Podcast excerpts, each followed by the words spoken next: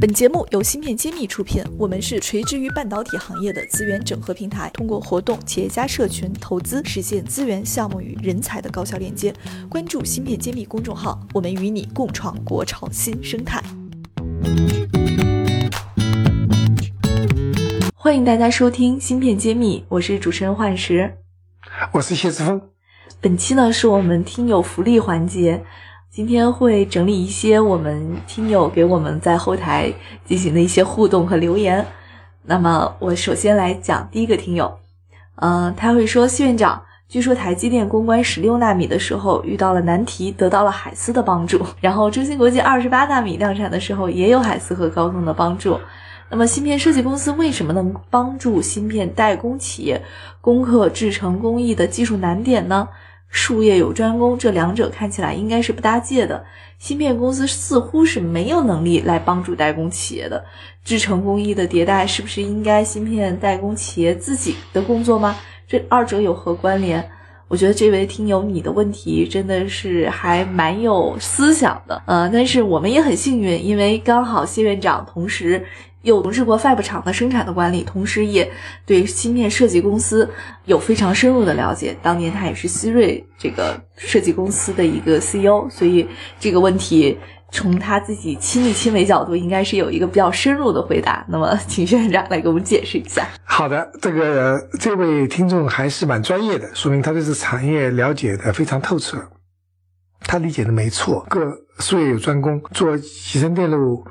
工制造工艺研发的和做其实那种芯片设计的是不同的技术特点，所以实际上呢，具体的工作没法帮忙的，就是就隔行如隔山的。但是呢，因为他是客户，他对技术呃制造技术的生产出来的芯片，它的技术指标它是有要求的。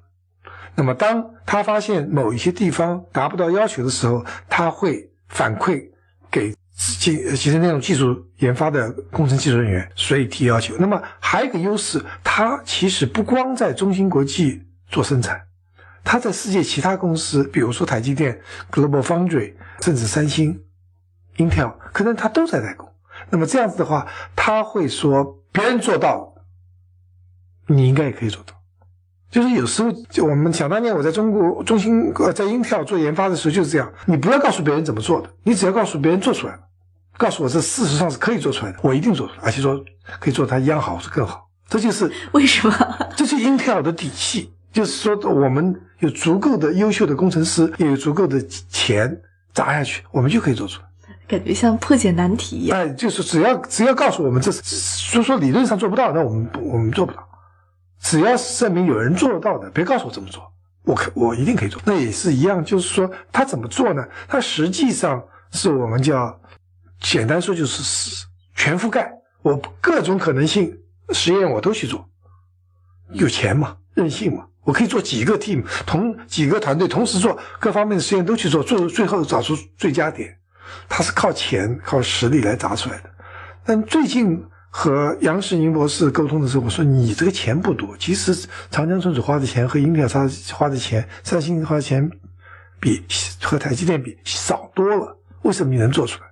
那他的观点就是说，现在我们做和想当年他英特尔带队做不一样，他有判断，就是他能够有这种呃理性的判断，根据三十多年的经验，都有些路肯定走不通，所以他做了一些筛选，他做筛选，所以他那用更少的资源能够做出来，那么这个他已经上升到又一个高度了。所以这一点呢是不一样。就无论如何，是大脑就是一个 AI。对对对，它是超越 AI，AI 达不到这水平，它因为它有智慧，AI 没有智慧。那回到我们这个话题，就是机这么这个设计人员是往往是给了一个方向，就说这条路可以走得通。那么这样子的话，嗯，具体怎么做那是保密的。比如说台积电、英特尔怎么做，其实他也不知道，他只是说做到了，就这已经很重要。你去试。有些路死路，别去去，别去做，没人做到，那么你没有必要走这个弯路。那么从杨博士角度来说，我不管别人走走走过没走过这条路，我有足够的叫我们叫洞见 insight，我能知道，我感觉这条路走不通，这条路可能会走通，那他就是节省了大量的资源。那么说这就不可复制，这种能力是那么多年熬出来的。对吧？像我这样早早的已经差差不多十年前，基本已经离开了第一线的工作。杨博士今天还在第一线，这个在长江存储这个冲锋陷阵，我觉得还是蛮佩服的。而且，嗯，剧透一下，他还在跑半马，他跑马拉松的。那么我现在就是在水上漂一漂就可以了。那么他还在坚持，所以这这个劳动强度和这个这个战斗力是不一样的。好的，那我们看第二个问题。听友说呢，三星计划在二零一九年、二零一零、二零二零年和二零二二年分别开始五纳米、四纳米、三纳米的技术。他问说：“这是摩尔定律的新的发展吗？”啊，这个不是的，摩尔定律从来就是很很标准的说法呢。它每次是百分之三十的线性的，呃，叫叫缩缩小。那么我以前说过，一百分之三十，也就是说从一要缩到零点七，这是长度。面积的话，从零点七乘上零点七，那就是零点四九。所以每一次面积要缩一半，长度缩百分之三十。那么往下走不是这样子数字，那呃基本上是七纳米以后呢，这是是五纳米，五纳米的你要乘上零点七，对吧？那么是零点是三点五纳米，就是这个数字不能乱说的，很精准的是百分之七十这样一个数字。那么这个还在按照这个路来，但中间你换名词怎么样，换简化。内行的人都是按照很精准的百分之呃，就是面积减一半，长度减百分之三十这样子一个一个规律来走。嗯，这里我也有一个好奇点，就是后摩尔定律一般是指什么呢？会有什么样的方式来替代后摩尔吗？好，那么我们走出了呃，因为有人预测摩尔定律走不下去了。对。那么我在不同场合发表过观点。我原来预测过会走不下去，以后我错了，以后我再也不敢说走不下去。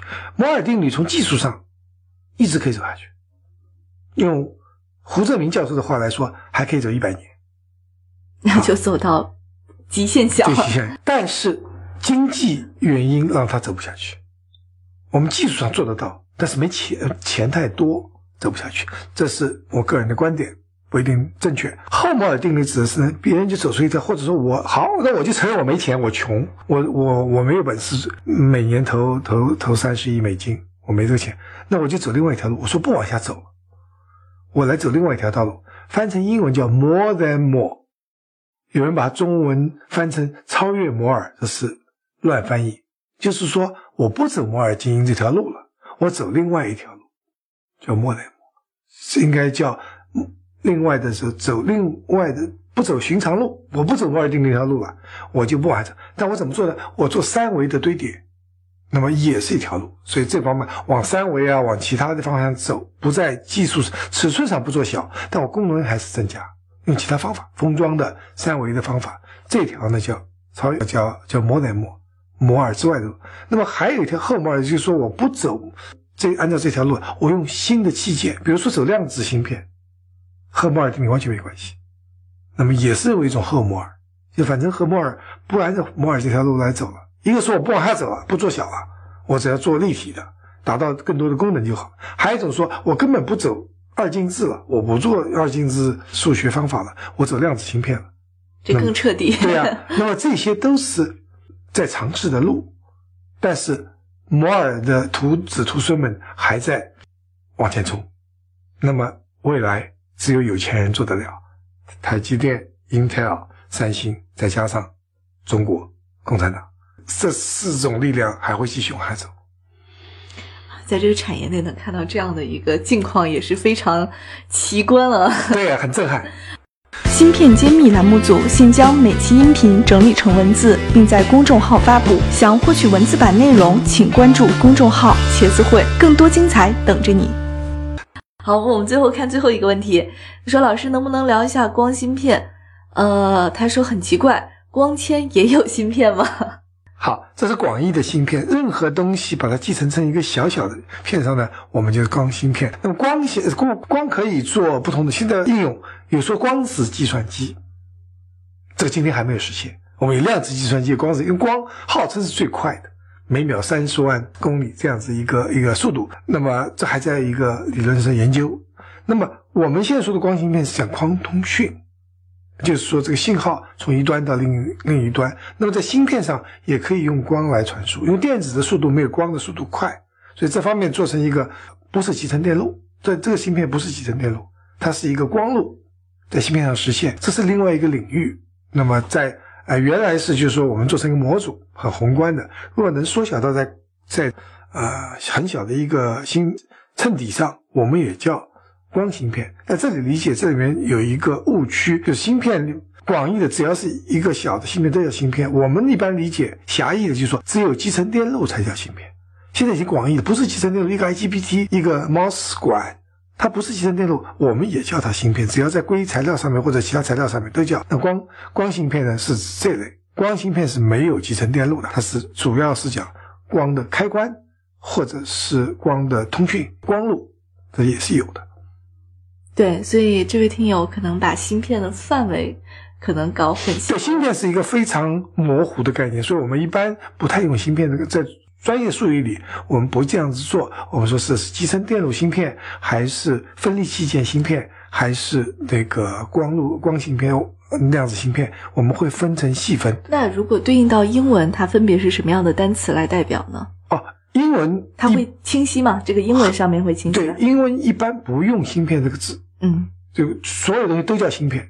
嗯有 chips，那么 chips 还有 potato chips，因因为美国人说的 chips 的一般都说是薯片，更更混淆，所以 chips 这个字你说出来你一定要说清楚，我说的是电子芯片，而不是吃的芯片。那么在在英文里面都会说 integrated circuit 集成电路，啊 discrete device 分分立器件，还有我们会说是啊这个学科叫 microelectronics 微电子学科，更广泛的半导体。Semiconductor，Semiconductor 半导体已经变成了一个是这个产业最大的，所以半导体是含所有的，是包含所有刚刚那些名称。对对对，所以说一般呃这个产业的总称是半导体产业。所以你们平时 chips 这个词是很少用到的，是吧？专业里面不说这个字的哦。啊，说芯，为了让大家理解，我们要说芯片，但真正专业里面我们从来不说芯片。好吧，我其实我看到好多翻译都是这样翻的。对对对，因为为了让大家觉得和你比较那平易近人，我们用“芯片”这个字。但是在我们在产业里，我们不会用“芯片”，因为这个“芯片”这个字太模糊了，有点中国的特有的称呼的意思。对对对，就我们台湾会这样叫吗？啊，台台湾不会啊，台湾都叫半导体的。哦，对，这这这是在台湾地区说我们是半导体产业的非常高大上，而在中国大陆你说你半导体，很多人以为你就做个两极管的，对他以为收音机，收音机，所以在这里就是在文化差异，在台湾是你说你做半导体的，你就是台积电，你是联发科，你高大上，那你说你做芯片，人家就问你芯片什么芯片哪一类？OK，那在美国呢，讲什么我是觉得很高大上。那美国也叫 semiconductor 做半导体，就这个也是很高大上。对，叫叫叫叫做美国有时候说 IC，哦，就叫集成电路。OK，就是哎，美国做的比较首首哎，大多数是 Intel 这类公司，我们都是 IC 公司，对吧？总称是半导体公司，但半导体公司有太多了，对吧？那么专门做芯片的这类呃集成电路的，我们还是叫 IC。所以我们就 IC 工程师嘛，I 就是呃印度嘛，C 就是中国嘛，所以全是说是中国人和印度人在呃撑着这个硅谷啊，一个软一个硬啊，IC IC 是印度和中国，那么所以说 IC 大家都懂，但是那你一说你在 chips industry，人家就是问是是薯片还是芯片，你得说清楚，因为英文里面没区别。这是非常有意思的一个文化的探讨，希望听友们喜欢我们这一期的栏目，谢谢大家，我们下期再见。感谢大家收听《芯片揭秘》，更多精彩内容请关注公众号“茄子会”。我是谢志峰，我在《芯片揭秘》等着你。